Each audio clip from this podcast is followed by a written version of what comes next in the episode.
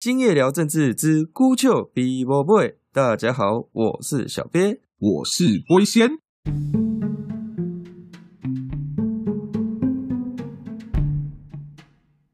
哎，龟仙啊，最近我觉得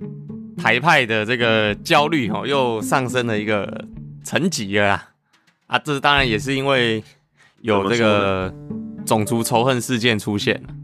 呃，南加州教会发生枪击案嘛，我相信你一定有听说了。这个连那个不分蓝绿啊，韩国瑜都出来哦谴责这个仇恨的这样子。那这位凶手周文伟。他是在台湾，呃，就从小在眷村长大，然后当完兵，哦，外省人二代，然后后来移民美国，然后在美国呢，在这个合统会呢，在拉斯维加斯分会做这个理事呢，啊等于就是一个呃统战组织嘛，因为合统会就是中共旗下的这个 G O N G O 啊。政府组织的这个非政府组织啊，他还在这个有个照片啊，活动照片就他就召集他的这个会员呐，然后就说哦，我们一定要这个杀灭台独啊，哦哦，这个有一些很激进的这个言论呐。他在那个韩国瑜出来的时候也是非常挺韩呐，啊，当然也是因为这样嘛，所以韩国瑜一定要跟他切割嘛，不然 如果韩国瑜变成宣扬暴力的这个分子的话呢，他也大概在台湾选举混不下去呀，哦，呃，我跟几个比较绿的哈绿的朋友聊，他们就会觉得说啊，这是不是合同会啊，背后就中共啊，啊，中共是不是想利用外省人哦来杀？台湾人，那他是一个加州的台湾长老教会嘛，哦，所以里面都是台裔的，还有很多是呃白色恐怖时期啊，就逃到那边的台侨后代这样子，制造一种氛围，就是哦，这个是台湾人杀台湾人，代表说台湾人有一部分呢是很认同中国的哦，然后这个是台湾人自己的事情哦，跟中共一点关系都没有哦，然后希望美国笨笨的这样相信哦，绿的就是有这种焦虑了。啊我跟比较蓝营背景出身的哈，当然现在可能也不支持蓝的啦，因为国民党现在都把自己朱一伦把自己又搞烂了，都搞臭了这样子，蓝的人就会觉得说不认同啦，不认同啦，哦，都切割了，这个不是我们的人呐，反对暴力嘛，对不对？我们一直谴责民进党，就是我们觉得民进党很暴力嘛，是民进党法西斯嘛，啊，怎么不能换我们暴力啊？这样子，哦，他们就是很害怕跟他沾上关系啦，哦，蓝营的这个。政治人物啊，也都是极力想切割这一块啊，会认为啊，他就是单纯是一个疯子这样子，哦，就一个精神病，还是一个精神病来俩攻杀人，不想活了这样子。你是怎么看这事情？你觉得这事件，比如他在美国杀好了，那会不会有人模仿呢？在台湾也杀呢？他是背后有人支持呢，还是没有人支持呢？啊，有什么政治效应？因为我觉得，好啊，如果真的在台湾这样搞了，哦，有人真的模仿了，哦，不管是有人支持还是他自己模仿的。族群冲突其实对对这个认同中国人是不利的啦，讲实在，因为他们人就比较少嘛。我才不知道为什么在时间做这件事，做完这件事也没有后续啊。因为如果是真的是要第五纵队怎么样，那应该是我后续的一些效益嘛，所以我整个就觉得很奇怪。这一次的事件啊，呃，龟先倾向认为这确实是个人的单一事件，而且这个事件其实对中国。对共产党、对国民党来说，其实都算是一件意外。而且老实说，其实从他们后续的动作来看，就是他们都忙着去切割这件事情嘛。这个周文伟做这件事情，其实反而是带赛到中共还有国民党。那他带赛国民党的部分，其实那个小鳖刚刚就已经提了嘛。因为基本上，如果跟那个在美国的仇恨屠杀事件沾上边的话，一来是国民党之后在台湾就会很难选，二来是等于大大的得罪美国。那国民党跟美国的关系本来就已经不太好了，然后其实从最近几次，像之前国民党甚至会要求民进党应该要帮忙安排国民党。的政要跟美国来台湾的政要见面，还讲的大义凛然的，说什么哦，民进党是执政党，应该要那个让美国人知道完整的台湾民意啊，什么之类的鬼话。其实从这些地方都可以看出来，国民党本身已经开始焦虑，他们跟美方。关系变差这件事情，无所不用其极的想要去恢复这件事。那如果这个时候被美国认定你国民党在煽动美国国内的仇恨暴力的话，那基本上国民党就永远在美国前面黑掉。那这个也是对国民党来说非常不乐意见到的事情。所以在这两点来看。国民党基本上是至少对他们的领导层高层来说，他们是完全不会想要支持，甚至这个事情对他们是完全的扣分。那当然，对基层那些已经红统激进化的支持者来说，一定是有蛮多人暗中在为周文伟叫好，只是不敢讲。那那可是，就像郭先之前讲的，他们也只是说说而已，他们。根本不敢群起效之或怎么样。基本上啦，郭先是认为周文伟在干这件事情的时候，原本以为他可能是个烈士，然后他就是登高一呼干了这一票之后，然后跟他一样红统支持者就会风起云涌的出来那个声援他、支持他，或者一起来对独派进行暴力攻击什么的。可是。很明显，他现在干了之后，所有人都把他当成一个孤狼，能躲多远躲多远，甚至连中共都跟他切割，完全没有要保卫他这个所谓的革命烈士的动作。那所以，我觉得这个是周文伟一个很大的误算。基本上啦，周文伟内心的想法应该也跟某些。比较焦虑的台派，这边焦虑的台派跟小鳖刚刚讲的比较不一样，倒不是说焦虑什么美国人会相信台台湾人互杀之类，其实美国人没有那么笨啊，他也不会看不出来。这一派的台派的焦虑，应该比较像是他们担心，如果他们没有先下手为强，可能统派会先一步在中共的指挥下掀起暴力冲突。把台湾弄成像黎巴嫩化这样子的一个状态，他们可能会担心说，在美国这个事情会不会是中共展现他们的能力？说，哎，你看，我们连已经有美国国籍的台湾侨民，我们都有办法，就是控制他去杀其他台湾人。那在台湾的更不要说，就是他们可能会这样子焦虑。可是从中共事后的动作来看，其实基本上这件事情，郭先要说，其实也是大出中共意料之外的。为为什么这么说？首先是在中国的合统会立刻跟周文伟切割。那基本上合统会这个组织，它不是一个民间的那种自发组织，然后跟中共有联系，它不是这种性质，它基本上就是。中共党中央直接控制的，然后美国的合统会上面直属的单位是北京的中国和平统一促进会，那这个促进会的会长是全国政协主席汪洋兼任，所以他其实是直通政治局常委的一个就是高阶统战组织。那假设今天这个东西是中国共产党。一条边这样子下来指挥的话，那在这件事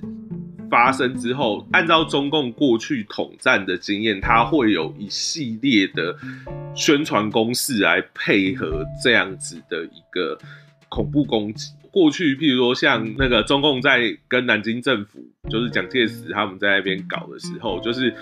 一边搞暗杀之余，他一边也在搞那个什么反饥饿、反内战、巴拉巴拉运动。就是对中共来说，他的那个统战攻势是很绵密的，就是一部分人扮黑脸，一部分扮白脸，很积极的在宣传瓦解分化。可是从这次的事件之后看起来，他反而是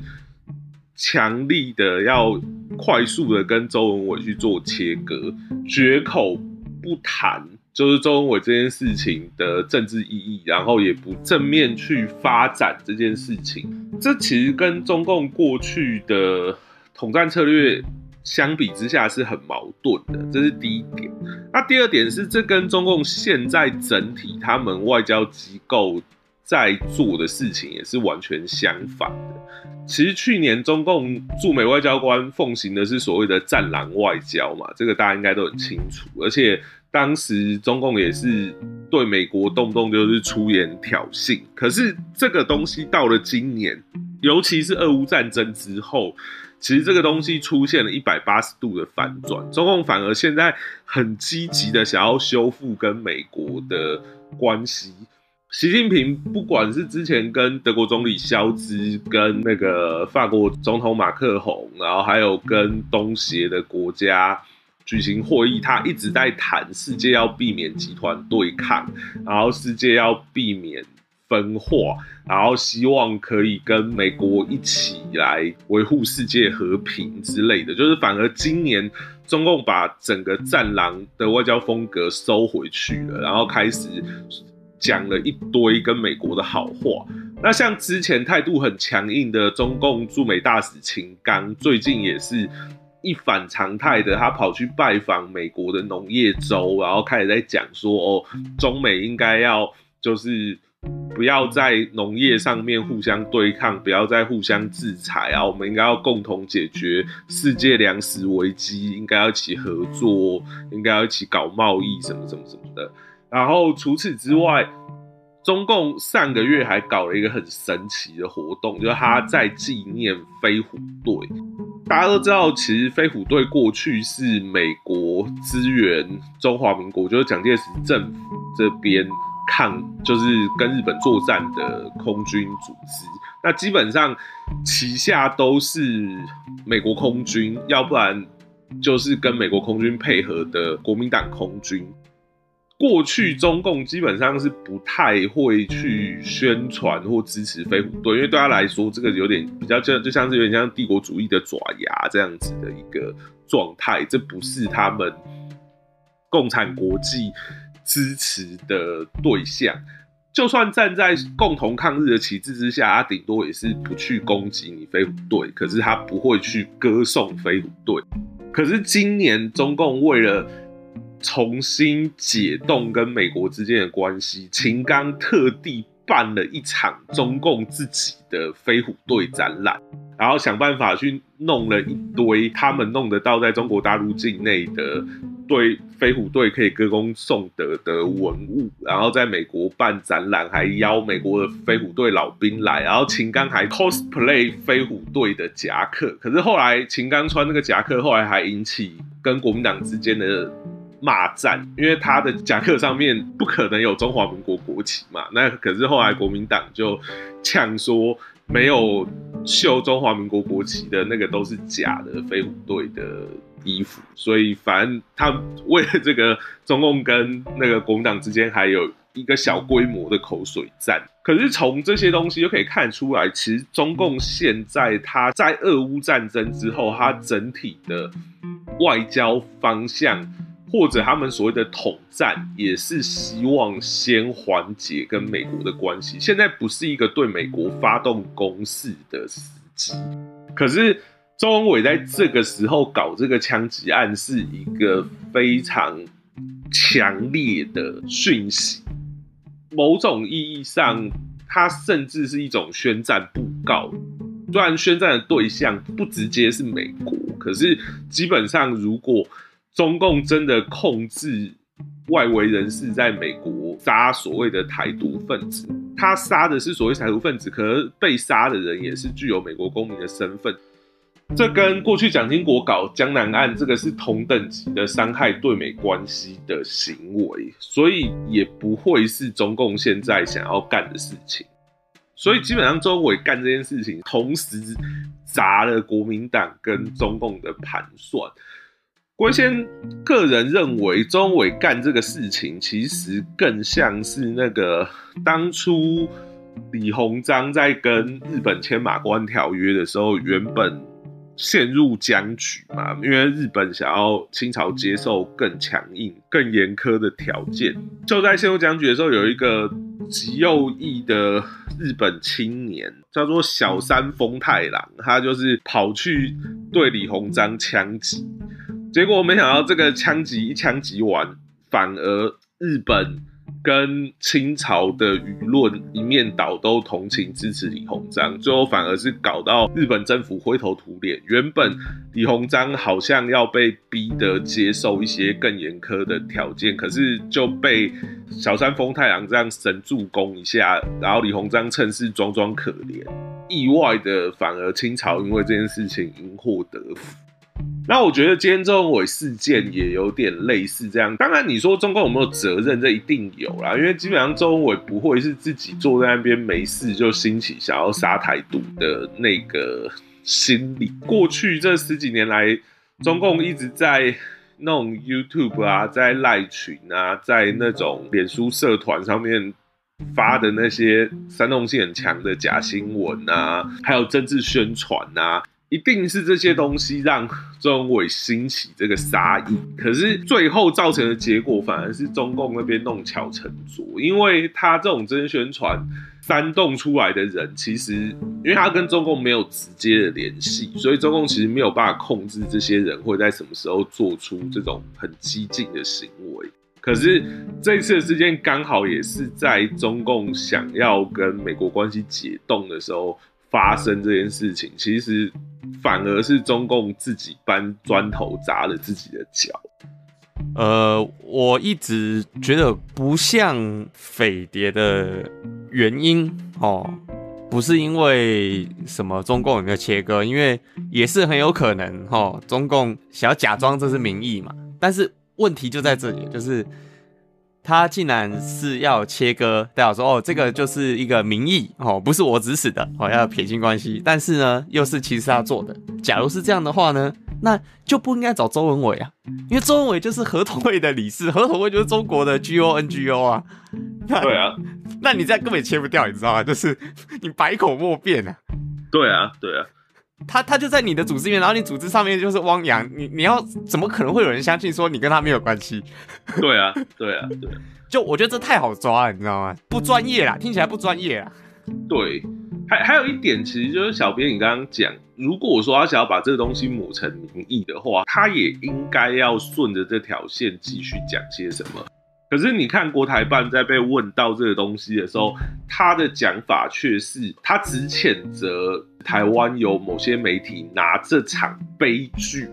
来做渲染，他甚至连定调周文伟这件事情是民意都不敢，他把这个东西定调成是悲剧，用一个很中性模糊的词汇想要混过去。连定性成民意的导向，然后去谈台独不得人心，他都不敢，连这种话都讲不出来。所以龟仙我也是认为，实际上这不太可能是中共操作的一个行动的。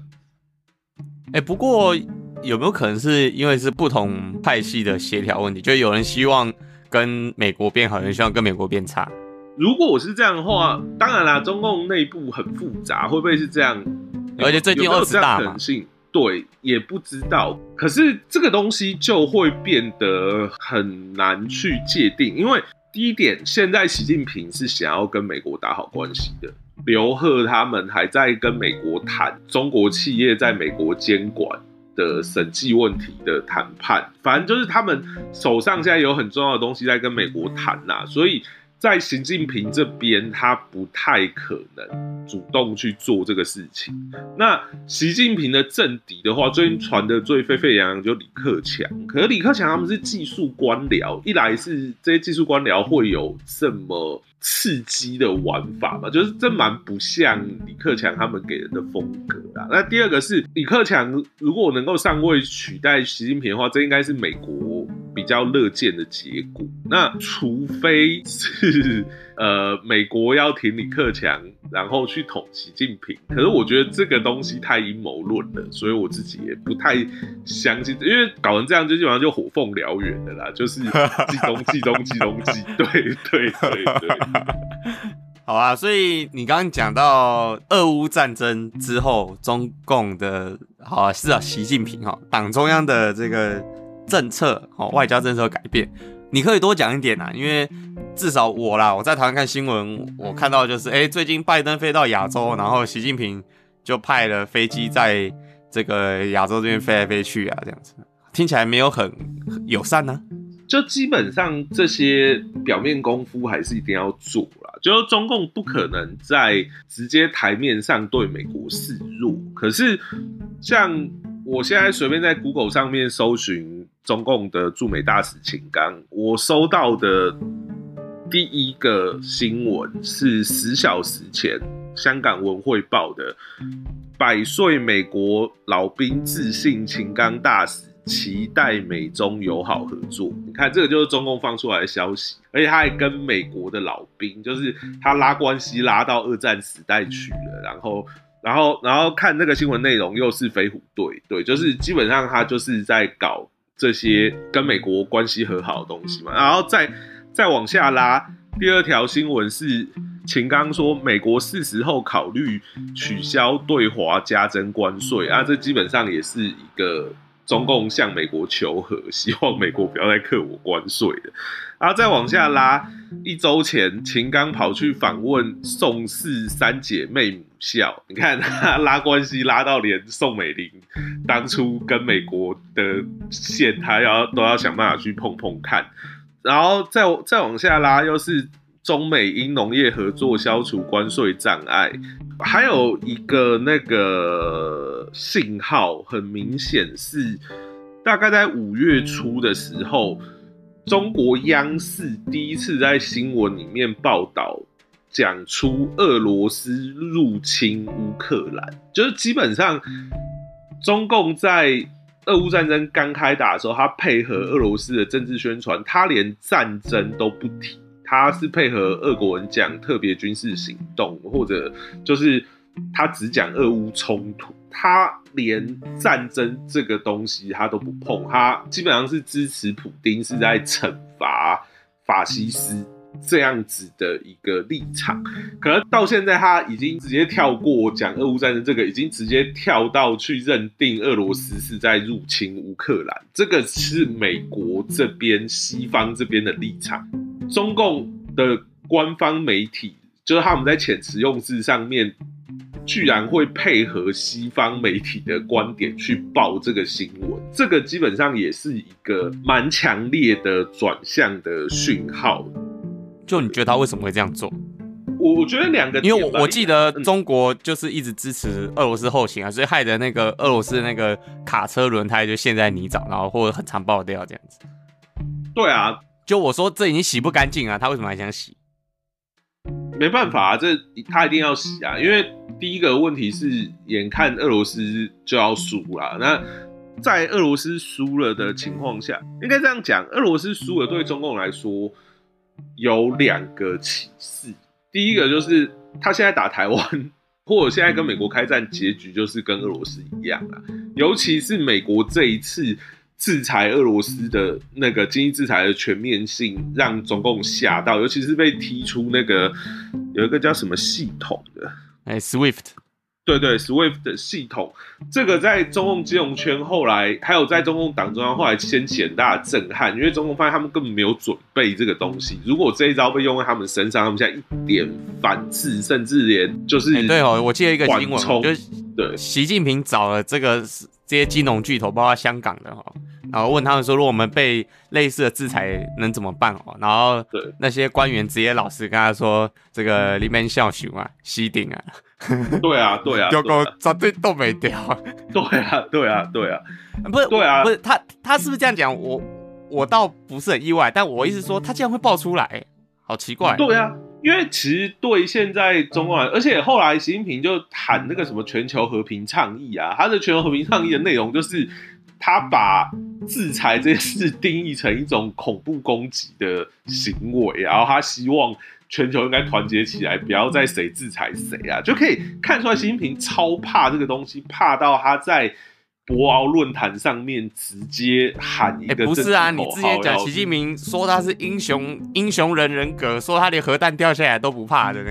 啊，怎么一点经济制裁都不行？啊，没有问题，经济制裁你军事上要胜利，你经济制裁才不怕。你看俄罗斯军事上又打输，经济上还被制裁到倒，那对习近平来说那就绝望啊。所以他原本发现他跟俄罗斯结盟的时候，他以为他没有后顾之忧，然后接下来中俄两边如果一起发难，可以把美国打到一个措手不及这样子啊。可是没想到啊看俄罗斯这么不耐打，我觉得这两点，一来一来是俄罗斯不耐打超出他的想象，然后第二个是美国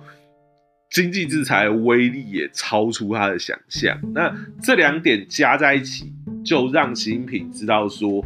至少三五年内，甚至到十年，中国应该都不能跟美国起这种正面冲突。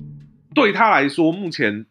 对美关系最好的方式就回归到五年前，川普还没上台，呃，应该六年前了。川普还没上台前，奥巴马那种就是跟中国有点紧张，可是还是一直两边在贸易，然后中国可以一边偷技术，一边赚钱，一边充实国力的这个所谓战略机遇期。习近平现在在干的对美国这一边，他就是极力想办法和缓。然后，而且另外一个，这也连接到我们之前有提到过的，就是俄罗斯垮台之后，习近平如果平常心权衡一下那个利弊得失，很明显往西边发展，吃下原本俄罗斯势力范围里面的国家，甚至进一步进入俄国扶植傀儡政治人物，干嘛去兼并俄罗斯的天然资源？那个好处跟那个。风险都比跟美国对抗，然后在太平洋寻求突破要好。对啊，他打俄罗斯不会被经济制裁，他打台湾被经济制裁。对啊，对，而且甚至他对俄罗斯不用打，只要假装在帮俄罗斯重建，然后就是把俄罗斯当“一带一路”的那些第三世界国家整就好了。他在这个时候跟美国撕破脸一点必要都没有。其实习近平目前的这个外交转向很明显，只是他也有他的包袱啦，他他有偶像包袱。他的偶像就是对抗美帝的偶像包袱啊所以他很多东西他自己不能明着讲。你要找相关新闻，一个人找秦刚，一个人找王毅，或者是刘贺这些人，他们跟美国的来往，对美国一些呼吁，从这些话里面的一些跟去年对照的转换，就可以看得出来，其实中共现在政策他们有一百八十度的大转变。哎，那那我。好，我现在有一个想法是说，好，假如哦，假如真的习近平真的决定要外交转向，那我觉得这时候俄国会故意释放消息，让习近平没办法转向，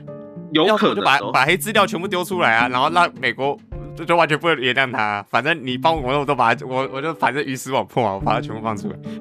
反正你都要背叛我了，那就我让你也你讲这个，我好像有最近有看过。我知道刚开战的时候是有什么 KGB 的那个情报说习近平九月会攻台了，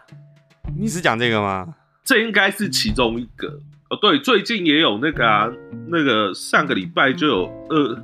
俄罗斯学者已经跳出来说，如果俄乌战争俄军打输，中国会参与瓜分俄罗斯。没有，我我说的比较像是，呃，他把中国如何支持俄罗斯入侵乌克兰的黑资料放出来。因为这样才有可能让美国以说，因为美国人制裁俄罗斯就是为乌克兰嘛，那美国必须要认定说，哦，中国绝对就是俄罗斯的这个 就坚定的盟友啦，攻守的同盟，他才有办法同样或者至少一半的力度制裁他。对啊，对啊，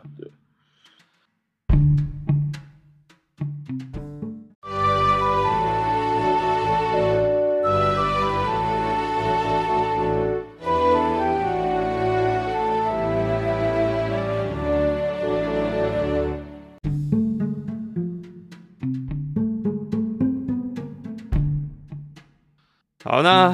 讲到这个战争呐，哦，另一个比较令人哦吃惊的啦，也不能说吃惊啊，因为呃，就战争前嘛，为了平息这个乌俄冲突啊，那时候马克宏不是亲自飞到这个俄国啊，跟普丁合照嘛，然后坐那个长长的桌子对话，哦，马克宏一副想要当这个呃协调者啦，哦。然后就后来选举嘛，法国大选结束，然后马克龙就一直攻击他的对手雷鹏，说啊你亲俄，嗯跟普丁很好，你还会讲俄文，所以我觉得会讲俄文这个好像蛮靠背的，就不能学俄文嘛。对。好，那不管了，反正马克宏呢，哦，他本来只有些微胜利，然后后来就就大胜了这样，然后就说哦，他是这个二十年来唯一连任总统哦，代表法国政局也不是很稳。媒体又宣传哦，欧洲派赢了哦，那这个亲俄势力垮了，好像马克龙是反俄势力一样的样子哦。啊，但结果选完呐、泽连斯基就爆料，说啊，当时这个马克龙是跟他讲，要把这个乌克兰的领土割让啊，啊，给普京一个面子啊。哦，这很奇怪哦，这面子这个字好像专有名词哦。这个马克龙也讲面子，之前那个德国的海军上将被辞退的，他也讲要给普京面子。哦，所以这我才连接起来哦。哦，原来给普丁面子，那海军上讲给普丁面子，意思是说要割地赔款。哦，原来是要割地这样。好，结果这个泽连斯基讲出来，好、然后他就说他当时不能接受，然后就战争了。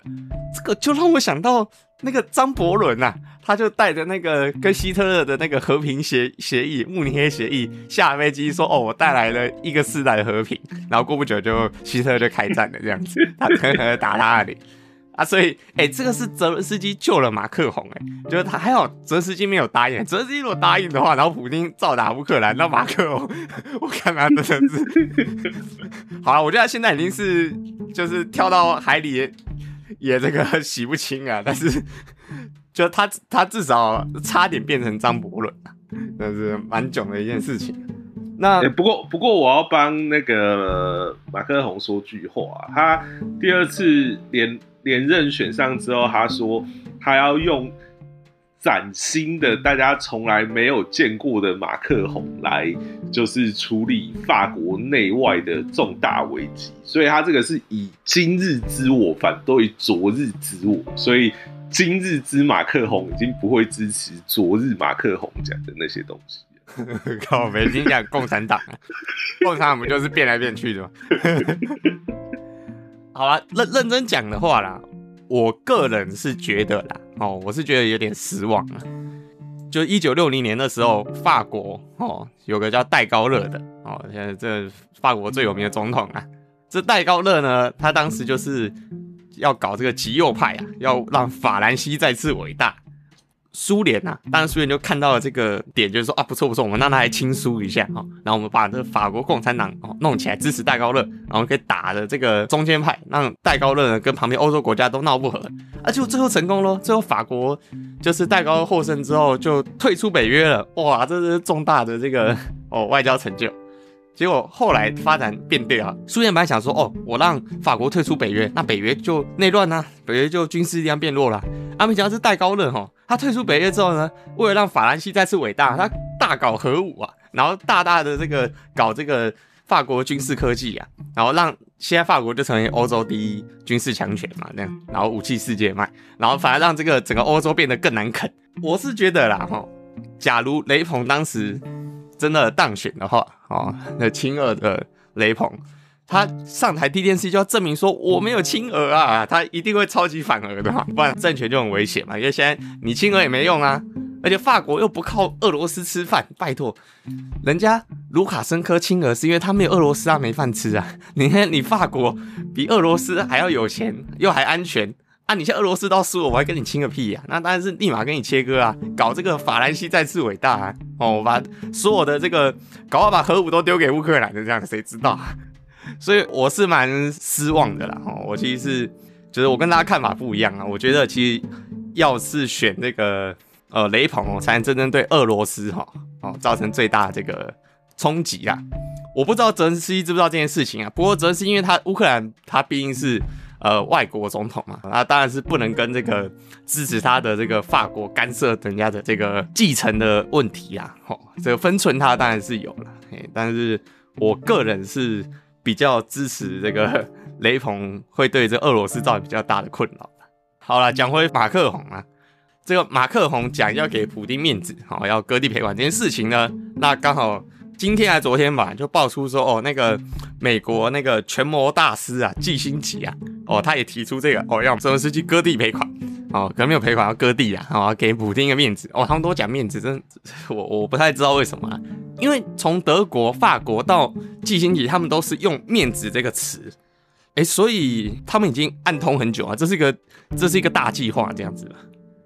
其实说是一个大计划，郭先生觉得没有那么那么阴谋，可是你说他们串通，郭先生觉得有，可是这个串通不是不是呃一个阴谋组织在搞串通这样啦，这个倒应该说是。欧洲跟美国的外交学派里面有一派其实是这样子一个立场，啊，那应该不管像马克宏，还有像那个德国之前的那个海军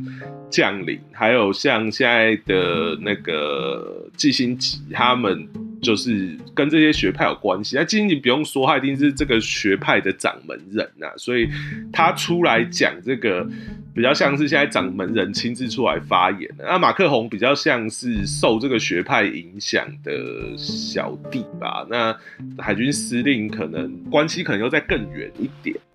像马克宏本身的话，郭先是觉得顾及普丁面子这个事情，他的层次。也比较低，因为小编举的这三个例子里面，其实层级最高的郭先觉应该是季新奇，因为他才是掌门人，他深谙这一套的奥义。等一下郭先会来分析一下乌克兰割地赔款这有什么奥妙之处。对，那当然啦。龟仙基本上不是支持这一派的人，而且另外一个龟仙也认为基辛吉讲这个东西完全没有成功的可行性。可是龟仙还是可以分析一下他们到底在想些什么。马克宏作为他是被影响的小咖，他在运用这个时候就比较不是什么奥义啊，在他来看就是跟俄罗斯和谈，主要就是提升法国的。地位对法国来说是无本生意啊，基本上割地赔款的是乌克兰，然后提升的是法国的国际地位，因为哎，你美国出来瞧不拢的东西，我法国出来瞧得拢了，他要的就是提升法国的国际地位啊。整体会有什么样的后果，这个对他来说关系也不大，反正本来法国在很多事物上欠缺了主导的。机会，譬如说像那个叙利亚危机啊，那个要不要介入这个东西是操纵在美国手中。阿联要不要收难民这个事情都是操作在梅克尔手中。啊，法国基本上那个时候是很很憋啊，憋了很久了。啊，现在好不容易有一个。机会，法国能够出来主导一些东西，那当然是就是只要我爽，其他怎样才不关我的事。对，那这个是马克宏的盘算啊，可是这个这个层次就比较低啊，他基本上只管法国，不管其他。那季星吉的话，照他自己的讲法，他说他是为了整个西方世界。我对照了季星吉前一阵子对外的发言，还有就是。过去他主张的外交策略跟他代表的学派风格总合起来归纳之后，我大概能够抓到季星吉心里面的盘算是什么。某种意义上，他是真的为西方全体的共同利益在着想啊。可是这个东西必然会失败的原因，第一个就是他。为了西方整体利益着想之余，他完全牺牲乌克兰的利益，而且他也不管乌克兰人在想什么。可是今天乌克兰自从在俄乌战争打得轰轰烈烈之后，其实乌克兰现在发言权是很大的。第一个，他实际上是他打败了俄罗斯的军队，他证明了他是一个有能力保卫自己，甚至在未来维持区域稳定。镇住东欧局势的一个国家。第二个是乌克兰这样打，其实欧美很多人心中是很尊敬、很钦佩。不要说欧美啦，连台湾很多人心中都是很尊敬乌克兰的。所以今天就算季星吉有一个算的多理性的政策，要牺牲乌克兰，可以帮西方换到多怎样怎样的利益，这个东西基本上在西方自己。可能都没有办法接受这件事，可能只有跟他同个学派的少数的精英可以接受他这样子的盘算。那我接下来讲一下基辛吉他心里的盘算是怎么样。基本上基辛吉这个学派讲的一个基本的核心概念就是军事，军是均衡的军，势力的势。那这个军事讲的就是一个世界局势要稳定，或者说对美国有利的局势，就是欧陆不能一强独大，要有好几个强大的对手互相牵制。一来在互相牵制下，局势会比较稳定；二来是他们互相牵制之下。美国这个时候可以拉一个打一个，这个对美国来说，这中间的操作才是美国的利益所在。这样子，这是基辛格那一个学派的主张。所以他在冷战的时候，他他基本上对美国外交最大的攻击就是离间中俄关系嘛，就是那个时候苏联跟毛泽东本来关系不错，结果后来他靠那个什么乒乓外交那些东西，成功让美国跟中国建交，然后。当然，中国跟苏联当时本身就有一些问题啦。那在基辛格的推波助澜之下，后来中国甚至差点跟苏联打起核子战争。然后这件事情其实后来也让苏联有大量的部队被牵制在东线，跟中共解放军对峙。这个自然是基辛格在当时一个很大的成功。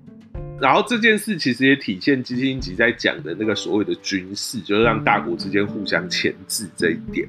从他这个核心来看，现在为什么他会希望乌克兰割地赔款？其实他叫乌克兰割地赔款，不是因为他认为乌克兰打不赢俄罗斯，是他很确定乌克兰会赢。这个其实他在。这个月早一点的时候，他那个时候就也有对外发言，他预测了普丁什么时候会结束乌克兰战争，基本上就是俄罗斯从一流强权掉到二流强权，可能都还称不上剩三流强权的时候，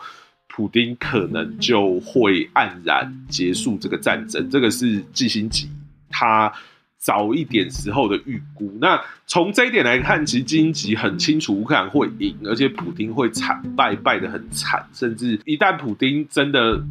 这场战争打输，俄罗斯又掉成三流强权，那基本上普京的真实生命应该差不多要完蛋。可三流还叫强权吗？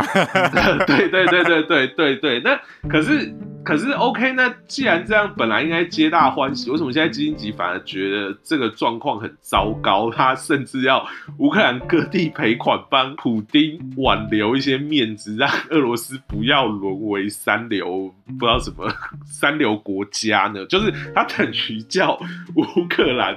拜托乌克兰帮俄罗斯，让俄罗斯不要完蛋。对对，哎，我都打赢还割地，怎么可能？笑死！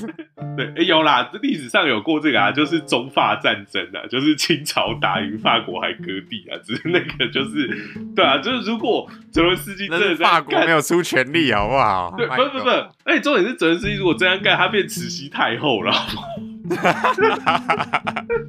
对啊，所以这不可能嘛，所以我才说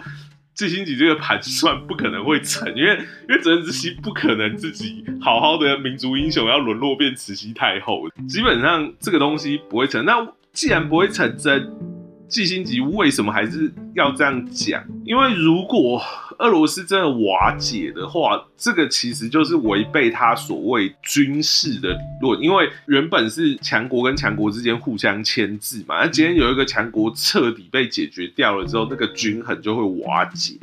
季星吉讲的这个，也就是我们前面讲的那个剧本嘛，就是。现在感觉各方越来越证实普丁身上可能有病嘛？现在连英国的情报单位都已经出来在讲，普丁可能一年之内会下台，因为他身上的病很严重。好，那哎不对啊，英国研究不是最不可信的吗？啊啊没有，那泽伦斯基也这样。现在就是现在就是基本上乌克兰跟英国都这么说了，对，那那就看大家要不要信嘛。而而且也没有人出来反对这件事情，就美国他们可能是没有完全的掌握，所以不敢。直接讲，可是美国也没有出来驳斥这件事情，甚至连俄罗斯也没有再聚焦在这件事情上面。那一旦进入我们之前讲那个剧本，就是俄罗斯可能就会陷入内乱。那俄罗斯陷入内乱之后，可能它会分裂成好几个国家，可能它会打内战，或者可能它会一蹶不振。虽然维持统一，可是还一蹶不振。那这个时候，中国跟北约势力可能反而会进入俄罗斯里面开始较劲，或许是直接俄罗斯被各国瓜分，或者是俄罗斯裂解成好几个国家，然后这些国家在，譬如说可能一部分被上海合作组织拉去，然后中共搞一个什么组织，把他们变成傀儡国这样子。北约让一些比较靠近欧洲的俄罗斯领土独立之后，把他们纳入北约。对，有有可能是这种情况，那也有可能是俄罗斯还是维持统一，可是他国内的巨头都被收买，然后整个国家的政权也是一个被外国势力操纵的傀儡政权。无论是哪一种。中国都会大大的得利嘛，最惨至少西伯利亚他也应该拿得下来。那运气更好的时候，他如果能够把他的势力一口气推到乌拉山，那那个对中国来说根本就是天上掉下来千年一遇的机遇。这样太难啊，那个后勤很烂，好不好？没有啦，没有，不一定是打，啊可能是收买啊，对啊，就譬如说是莫斯科那边的巨头被他收买之类的。对啊，不一定是真的解放军要直接的啦。对对对对对，然后或者是中资的一带一路，直接把俄罗斯给斯里兰卡化。继续越大头的，对对对对对 对，然后然后最后那些石油什么的，还有那个贝加尔湖附近的工业区，全部被中资给吃下来，这样子，对啊，那个对中国来说会爽歪歪。好，那季星吉其实害怕的是一个这样子的情况，因为如果状况一旦演变成这样，一第一个中国的力量会更加的膨胀，那就会变得更难对付，这是第一个。第二个是。为了抢俄罗斯的利益，有可能会让美国跟中国的矛盾更激化，因为。亚洲这边好像大家一直剑拔弩张，可是其实那个势力范围是韩战之后大致上就已经确定的，就它其实是符合亚洲现在的地缘、民族、还有经济力、还有政治这些力量总和之后的一个现况，而且已经稳定了五六十年以上。对，可是。今天俄罗斯一旦倾覆了，大家在那边抢俄罗斯的状况下，其实更容易形成爆发大战。其实你看，譬如像美国南北战争，那个时候南方州跟北方州为什么会打起来，就是因为新墨西哥还有路易斯安那，就反正美国那时候西部忽然暴增了好几个州的领土，然后北方州想要支持他们。走工业化，南方州想要他们支持走农业，然后北方州想要他们废奴，南方州想要他们蓄奴，然后就为了抢这个西部州的支持，南北就决定自己先打起来，一决雌雄再说这样子。所以其实荆棘害怕的是，一旦演变成这样的局势，西方可能真的要跟中国打世界大战，或者是没有打世界大战，可能中国变得更难对付。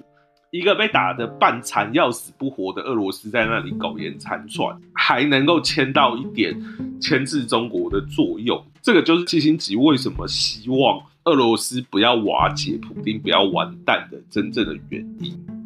其实这个例子过去也有。几个很强烈的证据证明，荆棘这个盘算不能说全错。譬如说，像第二次世界大战的时候，丘吉尔在诺曼底登陆成功之后，其实英国那边也一直劝说小罗斯福不要真的把德国全部消灭，只要把战线推回德国国境之后，应该跟德国政府和谈，只要希特勒愿意下台，甚至他们不要希特勒的命，就是他们希望能够。让德国保留一线生机，牵制苏联的崛起。可是那个时候，美国人就是觉得除恶要务尽，一定要把纳粹就是杀一个精光。结果真的把纳粹杀一个精光之后，反而苏联真的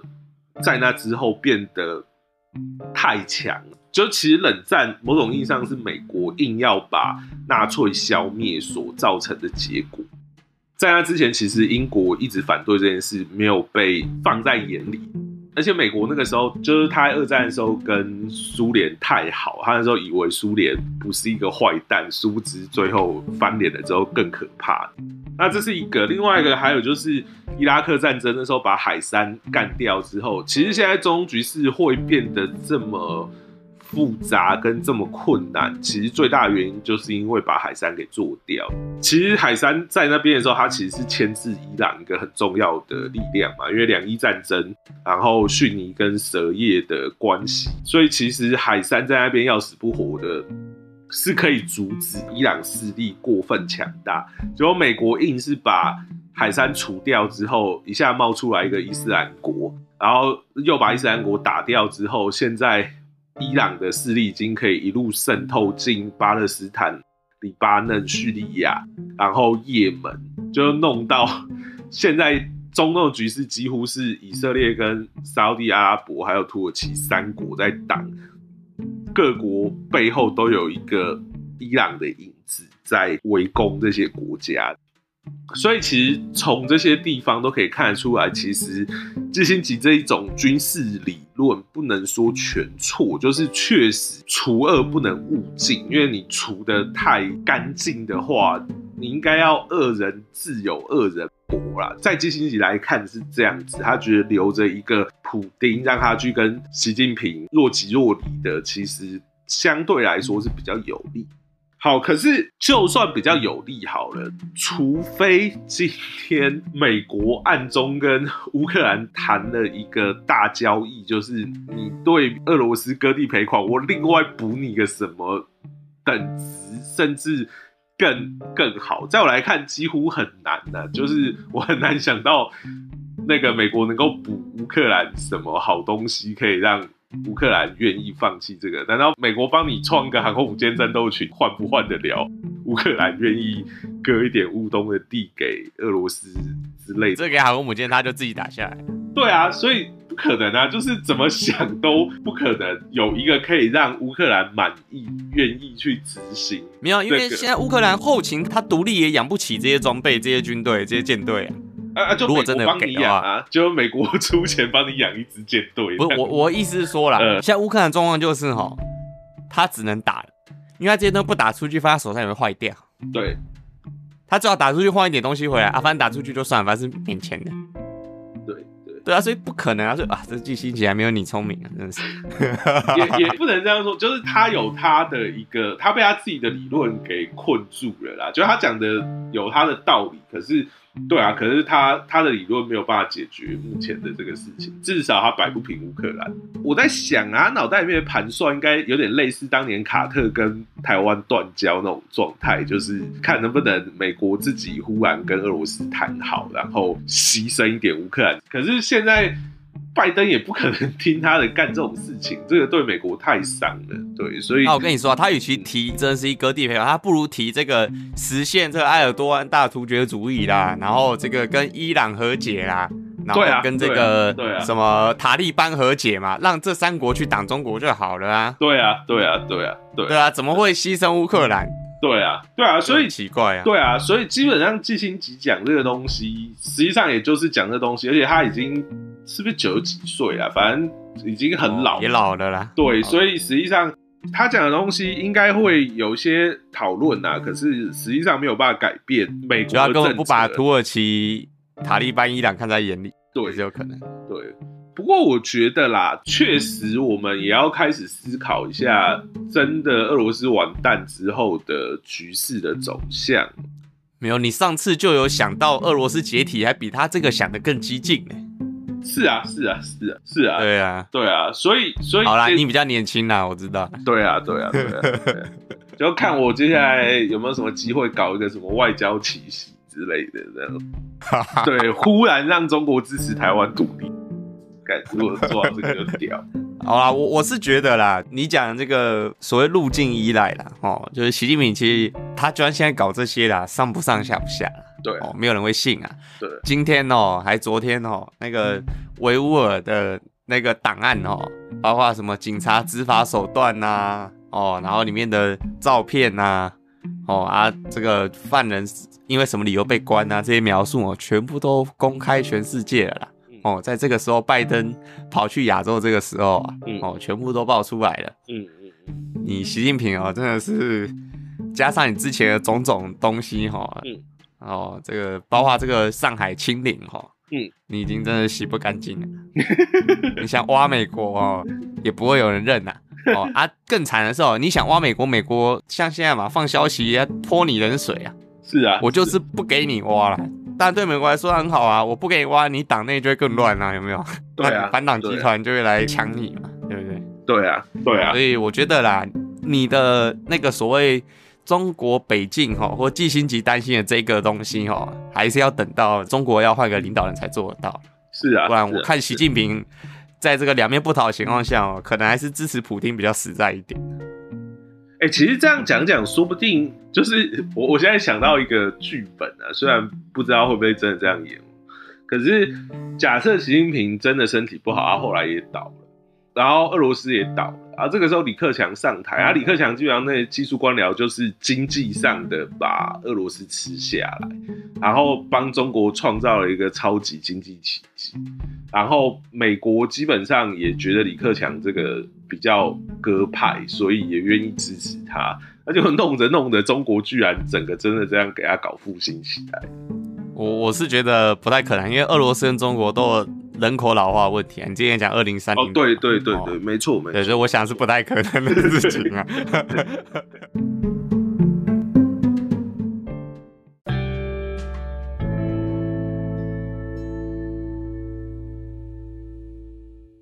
喜欢我们的节目，请按订阅，并分享给你所有的亲朋好友。点出搜寻“今夜聊政治之孤丘比伯贝”，今夜就公告这边啊，大概安安谢谢大家